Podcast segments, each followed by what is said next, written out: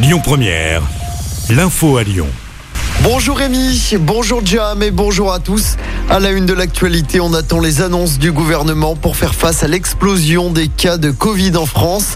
Encore plus de 30 000 cas détectés hier. De nouvelles mesures seront donc annoncées tout à l'heure par le ministre de la Santé, Olivier Véran. Une conférence de presse est prévue à midi et demi. Il devrait annoncer le renforcement des gestes barrières comme le port du masque à l'intérieur et en extérieur, l'accélération de la campagne de rappel vaccinal et le renforcement du pass sanitaire avec plus de contraintes pour les non-vaccinés. La validité des tests PCR pourrait être réduite à 24 heures au lieu de 72 heures, une manière d'inciter le plus grand nombre de Français à aller se faire vacciner. Un nouveau président controversé pour Interpol. L'organisation internationale de police criminelle basée à Lyon vient d'élire ce matin le général Emirati Al-Raisi. Sa candidature a été décriée. Cet homme fait l'objet de plusieurs plaintes internationales pour des faits supposés de torture. Des boutons d'alerte pour lutter contre les violences faites aux femmes. Notre région lance un dispositif inédit en France.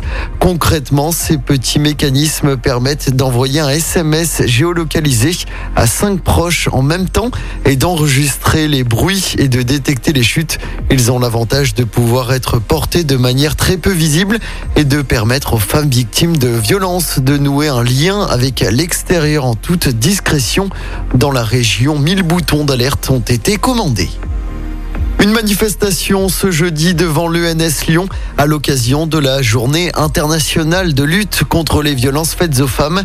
Plusieurs syndicats appellent à un rassemblement à 17h alors que 27 cas d'agression sexuelle et de viol ont été recensés au sein de l'école en 4 ans.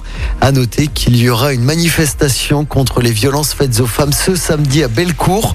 Une femme est tuée tous les deux jours et demi par son conjoint ou son ex-conjoint.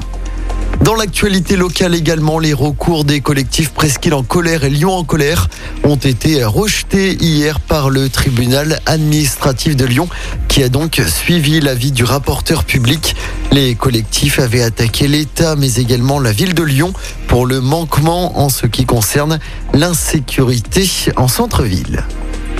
On termine avec du sport en football. Match sans enjeu pour l'OL en Ligue Europa.